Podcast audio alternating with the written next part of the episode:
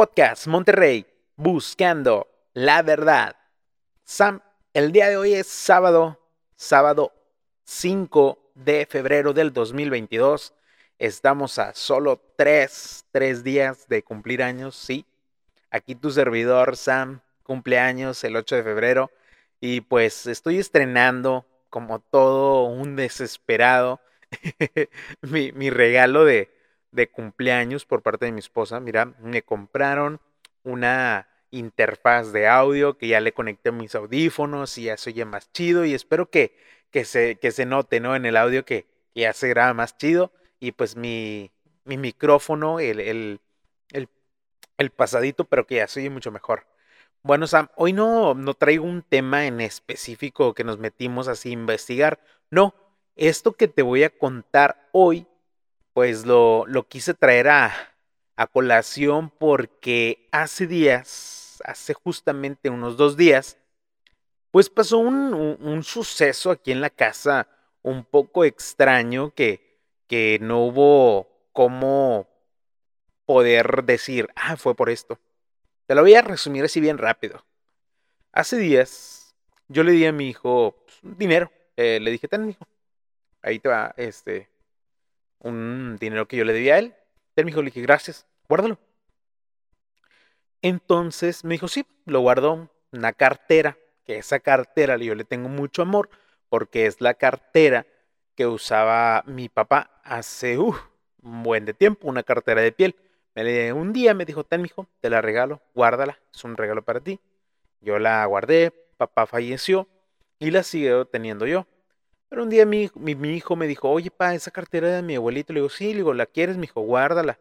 Me la dio mi papá y ahora yo te la doy a ti. Le tomé mucho, mucho cariño esa cartera. Mi hijo, pues ahí guarda su, su dinero, ¿no? Su dinero, ahí guarda sus billetes. Entonces, mi hijo me dijo un, un día, oye, ¿sabes qué, pa? Esto fue hace como tres días. Guardé mi dinero en la cartera de mi abuelito y pues ya cuando llegué a trabajar no estaba mi, mi cartera. Ya yo, yo obviamente como todo un papá le dije, mi hijo, dime la verdad, si perdiste el dinero te lo gastas en otra cosa. Me dijo, no, no, no, de verdad, pa, este, no encuentro mi cartera. Pero yo me fui, la dejé en mi cajón, ahí la dejé, cerré mi cajón y puse mi cartera. Y yo, obviamente, como a veces es, o como todo adolescente, es un poco despistado, y le dije, seguramente se fue para abajo del cajón, o la dejaste en otra parte, o dime si lo perdiste, no pasa nada. Me, él obviamente me dice, no, pa, de verdad, no, no lo perdí, ahí lo dejé en mi, cajón, de verdad. Ya se me perdieron. digo, no, vamos a buscarlo, tienen que aparecer, tiene que aparecer.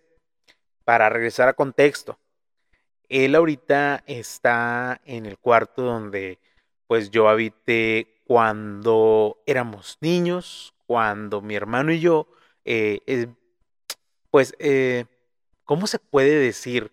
Pasamos ciertas experiencias paranormales, por así decirlo, donde escuchamos, donde vimos, donde aquí vivimos nosotros mucho tiempo cuando éramos niños, nada más yo y mi hermano.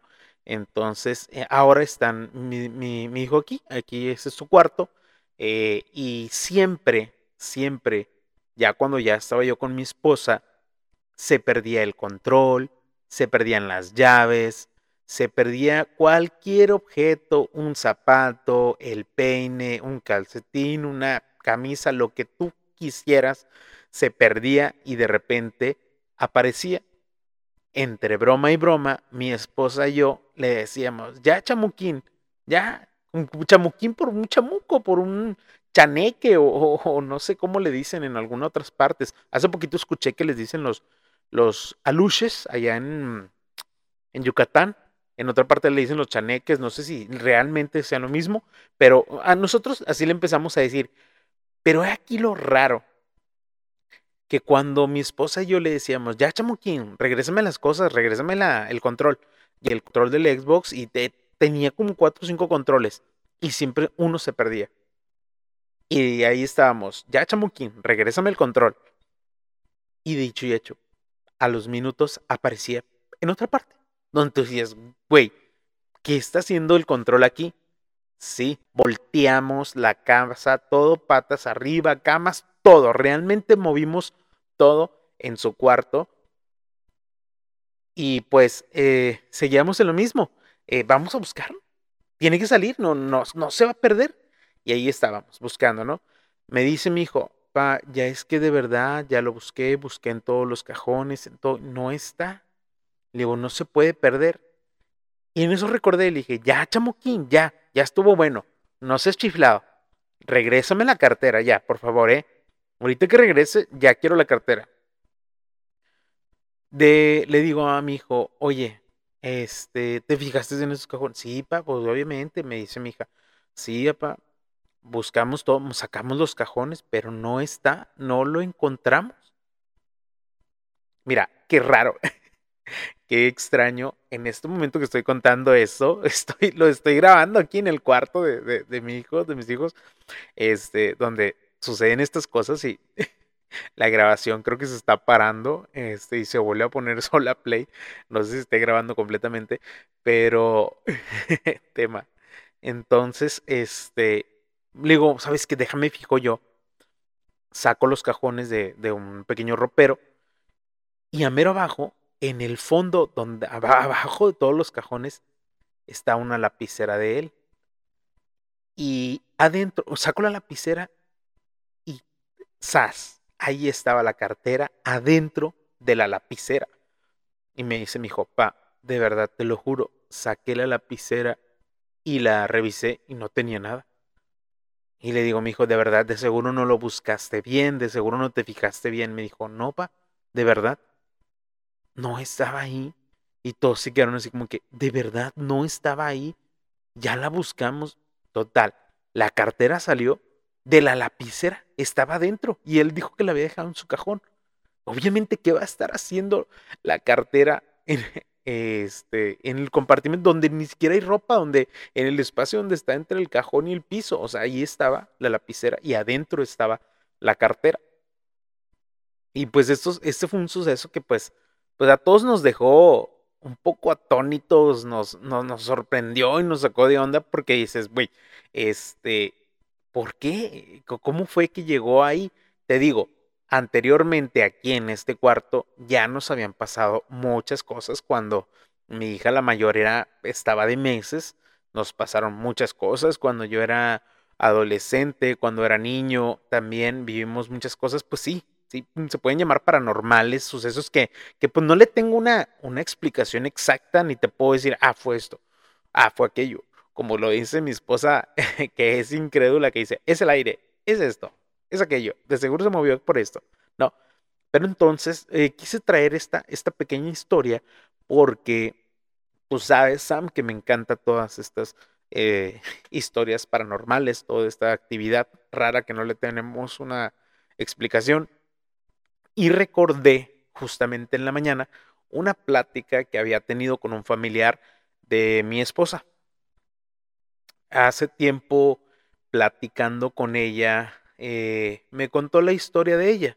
Mi esposa ya con, hace años ya me había contado sobre este suceso, pero ah, un día que la fuimos a visitar, ya sabes cómo es Sam de Metiche en estos temas, pues sí, ella le pregunté y me empezó a contar.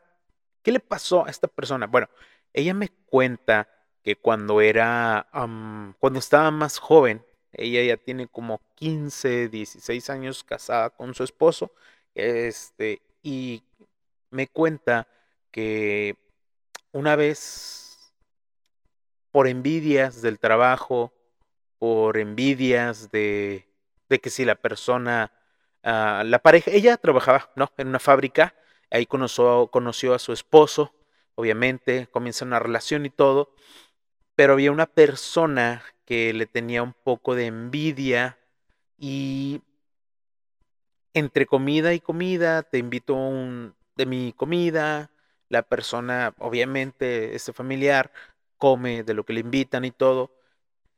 Eh, y ella empieza a tener un cambio drástico, ella empieza a, a, a disvariar, a tener lapsos donde no sabe quién es. También me, me comenta, mi esposa me dice que cuando ella veía que ella empezaba a hablar como si estuviera hablando en, otro idioma, como si fuera, como si estuviera hablando ya sea náhuatl o algo así. Una, ella decía que pues, hablaba como indita. Entonces, este, no sabía lo que decía. Eh, realmente, a como ella me contaba, esto me suena como si fuera tipo una posesión, como si, sí, como una posesión, que si lo quieres ver eh, médicamente puede ser como esquizofrenia o, algo así, pero ella dice que la fuerza de esta persona era tan, e, es mujer, obviamente, es tan, tan fuerte que no podían con ella entre dos y tres personas. Ah, empezaba a hablar de, en, otro idioma, eh, decía cosas, disvariaba. Eh, la familia de ella trataban de, de, buscarle una solución médicamente, la llevaron obviamente al hospital, la llevaron a la iglesia y no lograban pues erradicarle esto. La llevaron con algunos, ¿cómo se le pueden llamar? Brujos, chamanes, y ahí le comentaron que obviamente le habían hecho un trabajo a ella. Nunca se supo realmente si fue por, por una persona que le tenía envidia o porque realmente quería a esta persona, pero sí ella entró en un estado que realmente ya la veían como si fuera una niña, como si no, ya no tuviera el uso de sus facultades mentales. Estaba, ellos comentan que ella estaba perdida, realmente se comportaba como una niña, tenía unos lapsos de, de desesperación, lloraba, no quería comer, entraba en estos lapsos donde hablaba en otro idioma y hacía como que si quisiera golpear o, así, ¿no? Esta persona yo le tengo realmente un cariño enorme, este, siempre ha estado con nosotros, pero ahorita ella es una persona, es una chulada de persona, eh, comenta, yo sí, el día que platiqué de esta situación, que ella me lo cuenta que realmente no saben cómo fue que pasó, ella dice que la llevaron a la iglesia, la llevaron con algunos eh, brujas o brujos, pero más que nada fue la, la oración, la, incluso me dijo que la llevaron también con un médico homeópata. Y ella piensa que eso fue lo que le ayudó y la oración la oración, no exactamente en la iglesia católica, ni en los hermanos, ni en los mormones, eh, que cabe recalcar, no, soy yo devoto de todo esto, pero como, siempre lo digo yo, eh, mientras tú creas en algo y te mantengas ahí, eso te ayuda. Y esto, esta historia, cuando ella me la cuenta, me lo cuenta con, con un sentimiento y ahora verla que está felizmente casada y que su vida está bien hecha y que ella jamás, jamás volvió a, a, padecer de estas cosas, pues sí es un hecho sorprendente y es un, para mí, un hecho paranormal, como el que te acabo de comentar, el suceso de, de, la, de la cartera que, que se puede parecer, que yo sé que tú me puedes decir, Sam, o tú que me estás viendo, mis cinco seguidores, yo sé que puedes decir, oye, no, oye, es algo normal, a lo mejor está, tenía depresión, sí, sí, también puede ser, un, puede que haya tenido depresión, puede que pasó por un lapso de esquizofrenia o, o algo así, pero no podemos dejarlo por completo. Hay muchas veces, yo lo tengo comprobado, que un trabajo hacia una persona con magia negra te puede llevar incluso hasta la muerte.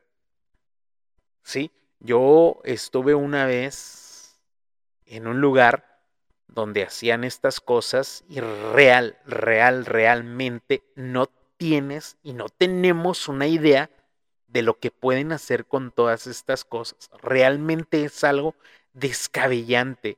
Esta situación de, lo de la magia negra y la magia blanca es, es un mundo enorme. Como igual, como lo que te decía, lo paranormal. ¿sí?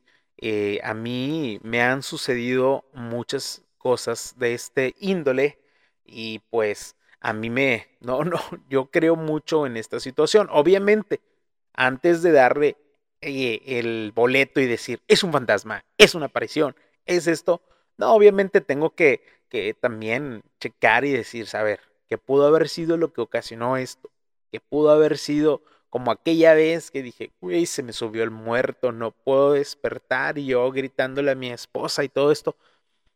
Pero puedes decir, güey, pueden ser muchas cosas, comiste mucho, la comida te cayó pesada, este, X cosa, estabas soñando simplemente.